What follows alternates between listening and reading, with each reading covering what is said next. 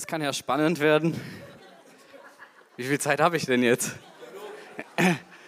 Muss ich die vier Stunden Bibelbotschaft jetzt ein bisschen kürzen? nein, nein, nein, Spaß, Spaß. Ähm, genau. Der Herr hat mich an ein Wort erinnert, gerade in der Anbetung. Und zwar, wir lesen in den Propheten immer wieder, wenn Gott zu Menschen spricht, das Wort des Herrn geschah zu Jeremia. Es geschah zu Jesaja. Und das Coole ist, ähm, das Wort Gottes ist einfach, nicht einfach nur intellektuelle Nahrung und man lernt halt was, sondern das Wort Gottes ist immer eine persönliche Begegnung mit Gott.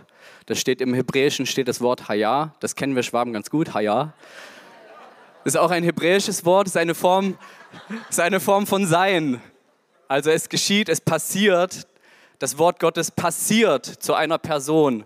Und wir wissen, Jesus ist das lebendige Wort, das lebendige Wort Gottes. Und wenn wir uns mit dem Wort Gottes beschäftigen, ist es immer eine persönliche Begegnung. Und ich liebe das, wenn Gott so zu mir spricht, dass er mir, dass er mir begegnet und dass es mich verändert. Und ähm, davon möchte ich dir heute was weitergeben. Ich möchte ganz kurz einen Kontext schaffen. Wir sprechen ja gerade viel über das Thema Haushalterschaft, Haushalterschaft nach dem Herzen Gottes, nach dem Ebenbild Gottes, wie wir mit unserem Leben, mit den Bereichen in unserem Leben umgehen. Und ich möchte mal einen weiteren Kontext kurz schaffen in dieses Jahr hinein, auch für viele, die jetzt heute Gäste da als erste mal, zum ersten Mal da sind oder so. Ähm, Gott hat Anfang des Jahres angefangen zu sprechen, dass er unser Profil schärfen möchte. Letztes Jahr in, in, in den Pastoralmeetings schon. Aber er hat gesagt, dass er unser Profil schärfen möchte. Mal mit meinen Worten, dass er uns Identität geben möchte, dass er ähm, zeigen möchte, wer wir sind, dass er das in uns hineinlegen möchte. Und dass es eine Zeit der Transition ist, also der Zeit eines Übergangs von einem Punkt A zu einem Punkt B.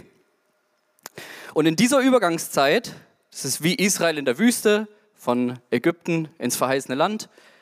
In dieser Zeit möchte Gott uns Dinge lehren. Und in dieser Zeit hat Gott angefangen, über Haushalterschaft zu sprechen. Haushalterschaft zieht sich als ein roter Faden durch die ganze Bibel. Hier werde ich jetzt ein paar Sachen weglassen.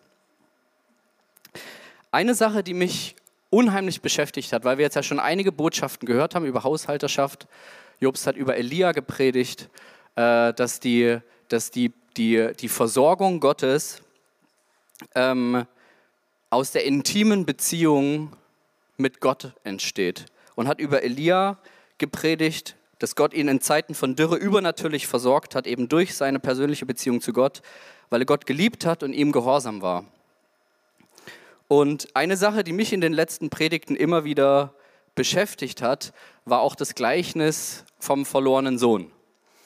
Und ähm, zwar eigentlich nicht der verlorene Sohn direkt, weil eigentlich, ich weiß auch gar nicht, warum das so heißt, weil es ist eigentlich das Gleichnis von zwei Söhnen.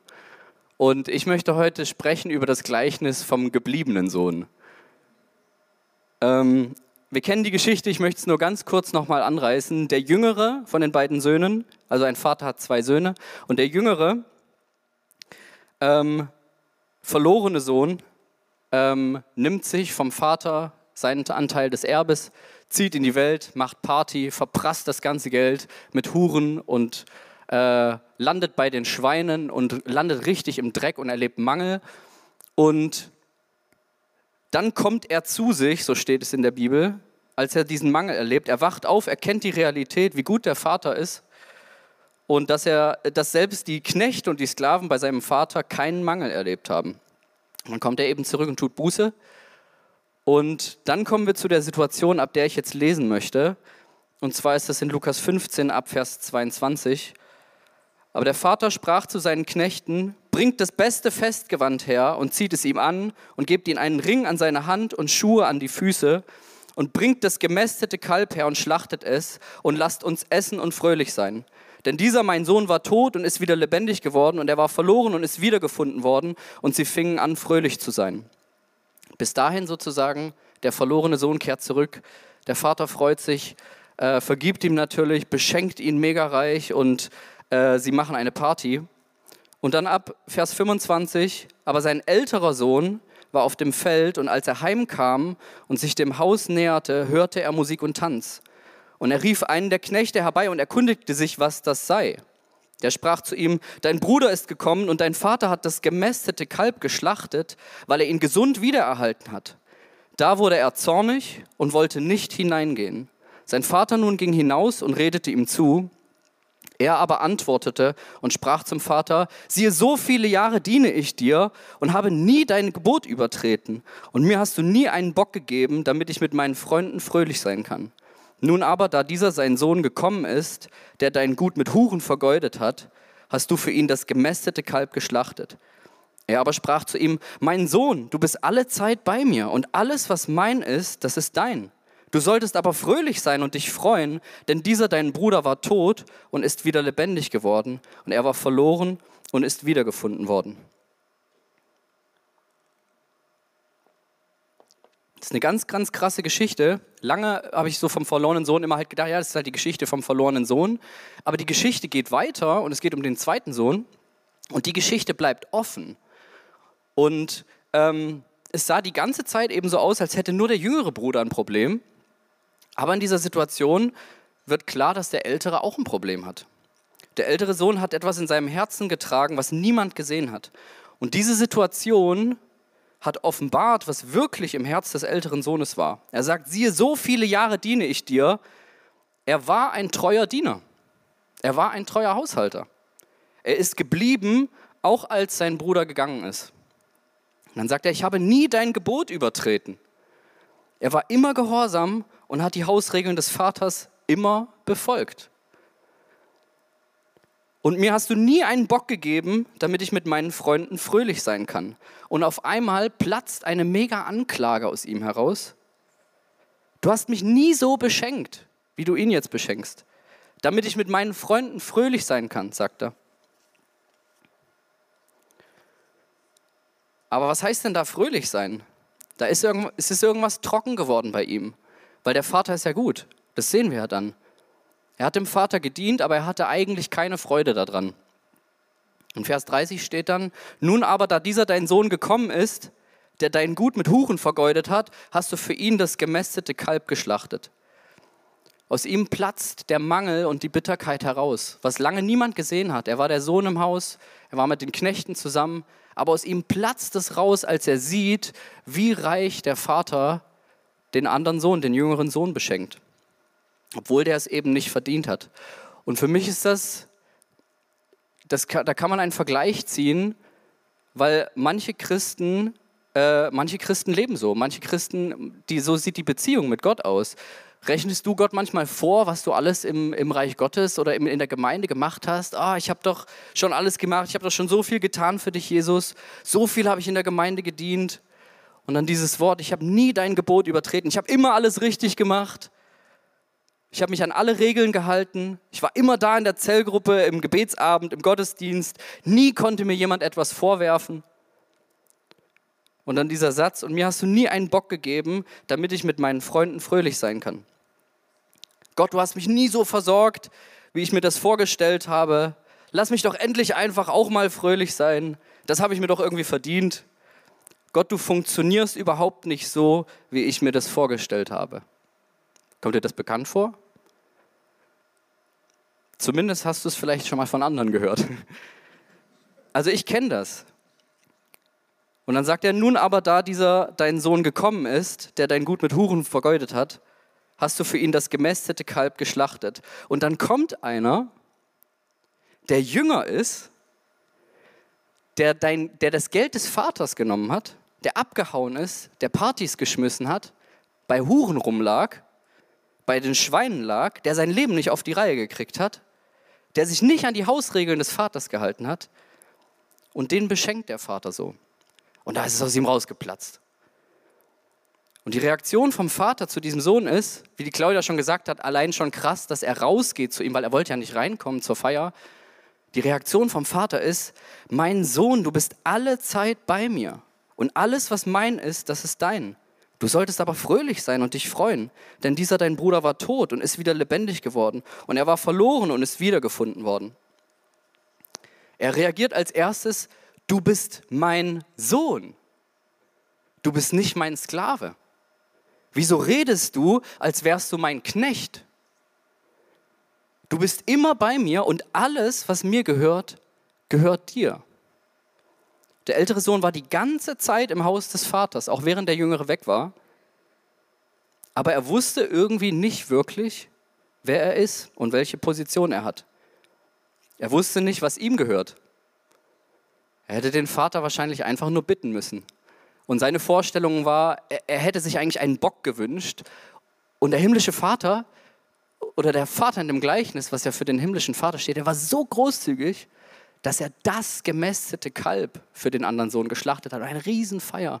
Das heißt, die Vorstellung davon, was er eigentlich erwartet hat von Gott, waren viel, viel kleiner als das, was, als das, was der Vater eigentlich für ihn hat und was ihm eigentlich gehört. Und er lebte sein ganzes Leben lang bis zu diesem Zeitpunkt in Mangel, ohne es zu wissen. Er hatte eine falsche Vorstellung vom Vater und die Beziehung zwischen den beiden war nicht so, dass er den Vater wirklich kennengelernt hat, wie er ist. Er kannte die Gnade seines Vaters nicht. Es ist der, der jüngere Sohn, der hat so viel Gnade erlebt, der hat es völlig verhauen. Und der Vater vergibt ihm und beschenkt ihn und, und, und er lebt aus Gnade. Und der andere sagt, ich habe ich hab all die Jahre in deinem Haus gedient. Ich war immer treu, ich habe mich an alle deine Gebote gehalten, ich war immer da. Aber er baut seine Beziehung zu seinem Vater auf seiner Leistung und nicht auf der Gnade und der Liebe des Vaters und auf der Großzügigkeit. Und dann war meine Frage, weil dieses Gleichnis endet ja. Wie kommt es, dass man sein Leben lang so nah bei Gott sein kann, aber ihn nicht wirklich kennt? Das ist die Frage, die eigentlich offen bleibt. Und ich möchte in eine andere Bibelstelle reinzoomen, ein zweites Bild, was ich habe, ist in 2. Mose 20, Vers 3 bis 4. Und es wirkt jetzt vielleicht erstmal, als ob es nicht zusammenpasst. Aber ich zeige es dir gleich. Da steht, du sollst keine anderen Götter neben mir haben. Du sollst dir kein Bildnis noch irgendein Gleichnis machen, weder von dem, was oben im Himmel, noch von dem, was unten auf der Erde, noch von dem, was in den Wassern unter der Erde ist. Ein bisschen trockenen Hals, sorry. Und wir kennen das, das ist das erste Gebot der zehn Gebote, in 2. Mose Vers 20, als Israel am Sinai ist. Können wir mal ganz kurz in einen Kindmodus schalten, weil wir verstehen ganz viele Dinge im Reich Gottes nur mit der Haltung eines Kindes. Und die hebräische Sprache ist sehr, sehr bildlich. Und zwar heißt dieser Vers 3, du sollst keine anderen Götter neben mir haben. Im Hebräischen lo יהיה, לא יהיה לך אלוהים Lo על פנה. heißt, du sollst für dich selbst nicht haben. Elohim, Acherim, andere Götter.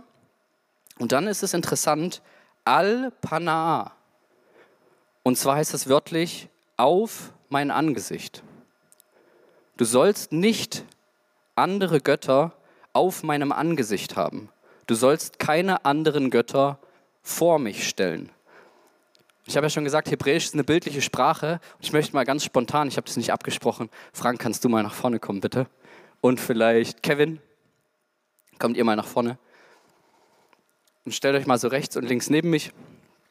Und Frank, so, du bist jetzt, du bist jetzt der himmlische Vater und ich bin äh, Sohn und wir haben Gemeinschaft miteinander. Und ähm, wenn dann, wenn ich dann eben eine Person nehme, wie zum Beispiel den Kevin, Kevin ist ein sehr, sehr guter Freund von mir und äh, ich nehme ihn sehr, sehr ernst. Aber es gibt eine Position in meinem Leben, wo ich ihn nicht hinstellen darf. Dreh dich mal zu mir. Nämlich vor das Angesicht Gottes. Das ist das, was das Gebot eigentlich sagt. Das ist das Bild, was da ist. Wenn ich etwas, wenn ich eine Person, einen Gegenstand, meinen Besitz, Geld, meinen Beruf, Berufung, egal was es ist, alles, was Gott mir im Leben gibt, kann ich auf das Angesicht Gottes legen oder vor das Angesicht Gottes stellen. Vielen Dank euch. Das ist ein ganz, ganz kindliches Bild und es offenbart was von dem Herz Gottes weil Gott sagt nicht einfach nur, du darfst nicht, du sollst nicht, äh, ich bin ein eifersüchtiger Gott. Das sagt er, natürlich. Aber was da eigentlich dahinter steckt, ist die Liebe des himmlischen Vaters, dass er nicht möchte, dass etwas zwischen deinem Angesicht und seinem Angesicht ist. Er möchte, dass du ihn kennst, wie er wirklich ist.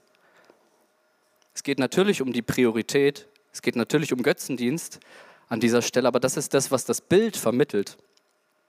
Du sollst nichts haben, was zwischen meinem und deinem Angesicht steht. Ich will, dass du mich kennst, wie ich, wie ich wirklich bin. Das ist das Wichtigste.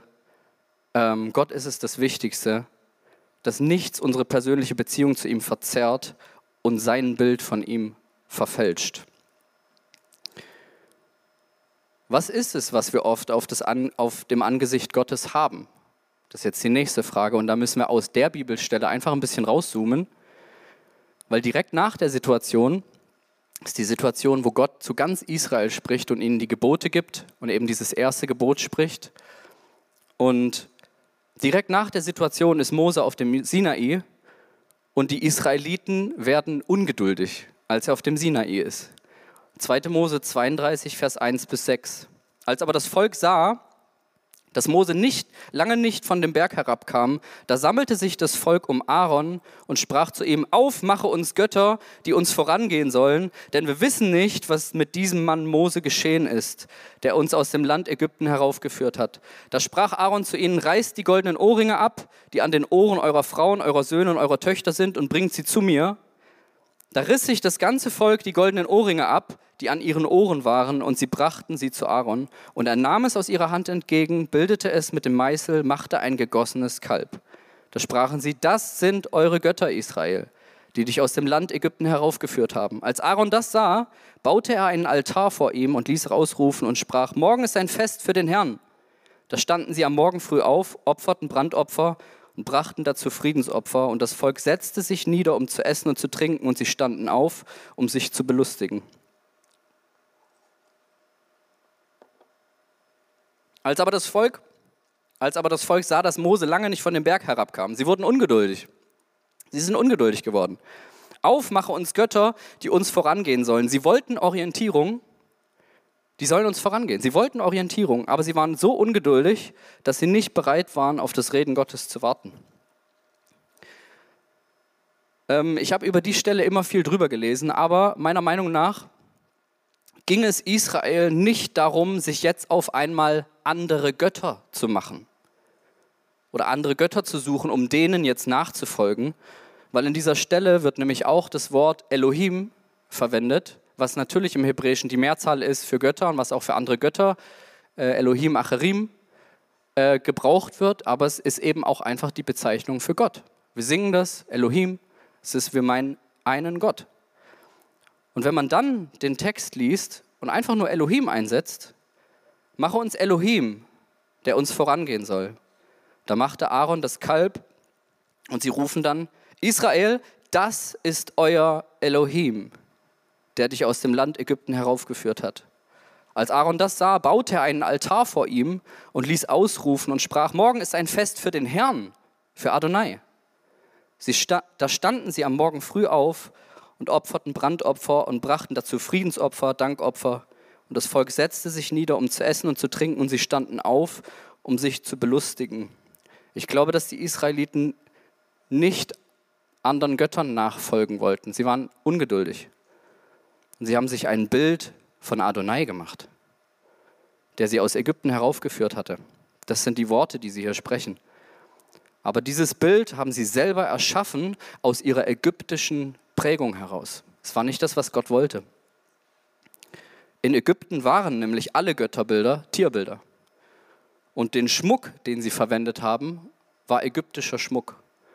Ich glaube, dass sie ihre alte Prägung genommen haben und einfach ihre, ihr altes Gottesbild, ihre alte Prägung auf Gott draufgelegt haben. Sie hatten ein Bild von Gott aus ihrer früheren Prägung aus Ägypten und dieses Bild haben sie auf das Angesicht von Adonai gelegt. Sie haben gesagt, das ist der lebendige Gott. Deswegen hat Gott nämlich das erste Gebot auch so eingeleitet, glaube ich, weil er wusste das. Er hat es eingeleitet, direkt bevor er das sagt, ich bin der Herr, dein Gott der dich aus dem Land Ägypten, aus dem Haus der Knechtschaft heraufgeführt habe. Er sagt, ich bin es. Ich bin. Ich bin eine Person. Ich habe Gefühle. Ich habe einen Charakter. Ich habe einen Willen. Ich habe Ohren. Ich habe einen Mund. Ich habe Augen. Ich kann dich hören. Ich kann mit dir sprechen. Ich kann dich sehen. Du kannst nicht einfach ein Bild von mir machen. Du kannst mich nicht in die Form deiner Vorstellungen pressen.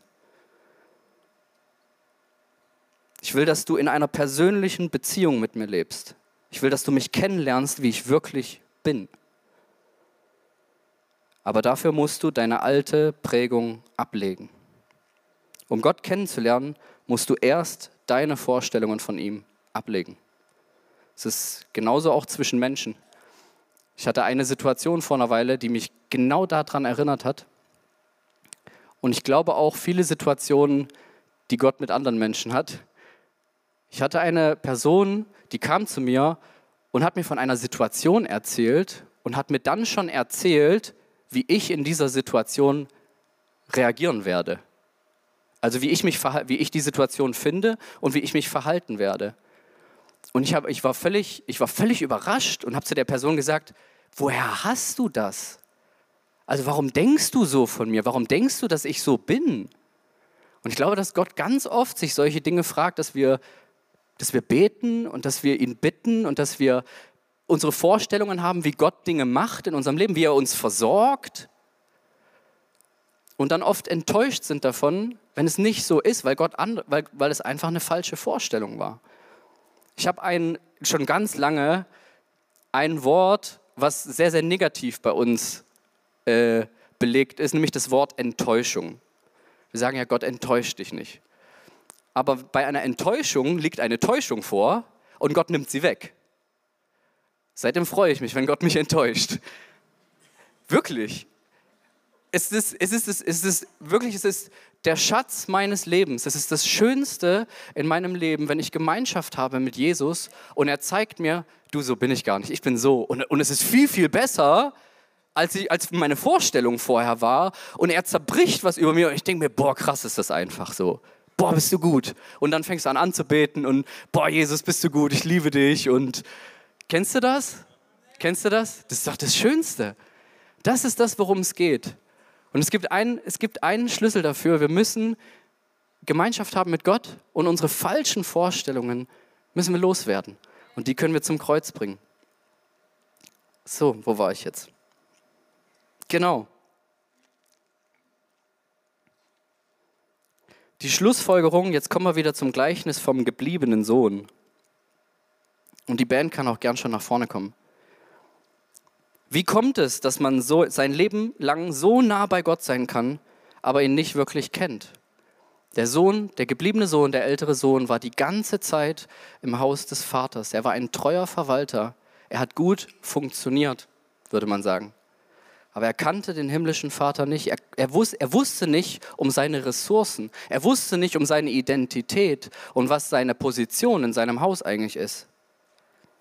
Und die Schlussfolgerung ist, du kannst die ganze Zeit in der Nähe Gottes sein und doch seinen wahren Charakter und seine Identität nicht kennen, weil du noch, einer falschen, noch eine falsche Vorstellung von ihm auf seinem Angesicht hast.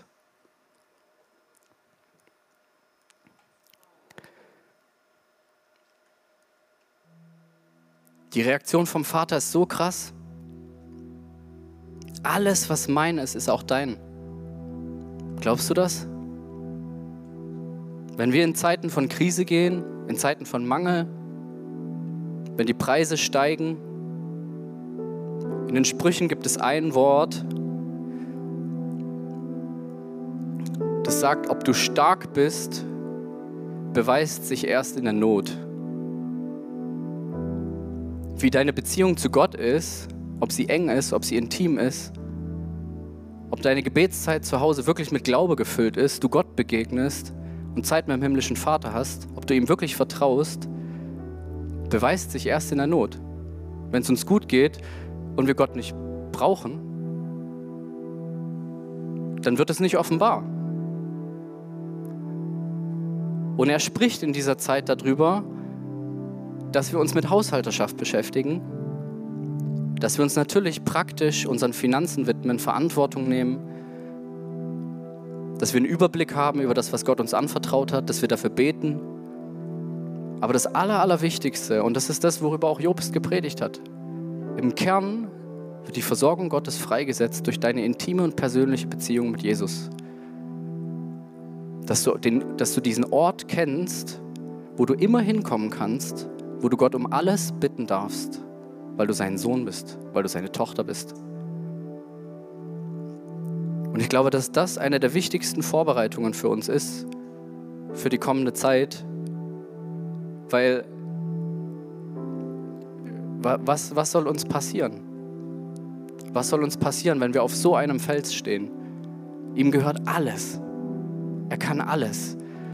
Wir könnten tatsächlich jetzt noch vier Stunden Zeit machen hier und einfach darüber reden, wie Gott Menschen hier versorgt hat, wie übernatürlich er eingegriffen hat, wie ungerechtfertigt manchmal, wie allein ich könnte dir so viel erzählen, wie Gott mich versorgt hat und wie er mich beschenkt hat, allein dieses Jahr. Er ist so gut. Und wenn du falsche Bilder von ihm hast, wenn du auch nur ein bisschen anders von ihm denkst, dann ist es, dass du eine falsche Vorstellung auf sein Angesicht legst. Dass du denkst vielleicht, bei dir ist es nicht so. Bei mir ist es anders. Ist es nicht? Ist es nicht? Weil wir haben dasselbe Wort Gottes. Dasselbe, was der Herr zu mir sagt, sagt er zu dir. Und was er auch sagt, Hesekiel 36, Vers 26, und ich will euch ein neues Herz geben und einen neuen Geist in euer Inneres legen. Ich will das steinerne Herz aus eurem Fleisch wegnehmen und euch ein fleischendes geben. 1. Johannes 3, Vers 1. Seht, was für eine Liebe unser himmlischer Vater uns geschenkt hat, nämlich dass wir seine Kinder genannt werden. Und das sind wir auch. Römer 12, Vers 2. Ich bin seit acht Jahren Christ, dieser Vers beschäftigt mich seit acht Jahren. Deshalb orientiert euch nicht am Verhalten und an den Gewohnheiten dieser Welt, sondern lasst euch von Gott durch Veränderung eurer Denkweise in neue Menschen verwandeln.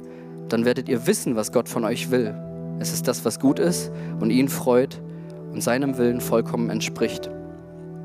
Jesus sagt, ich bin der Weg und die Wahrheit und das Leben.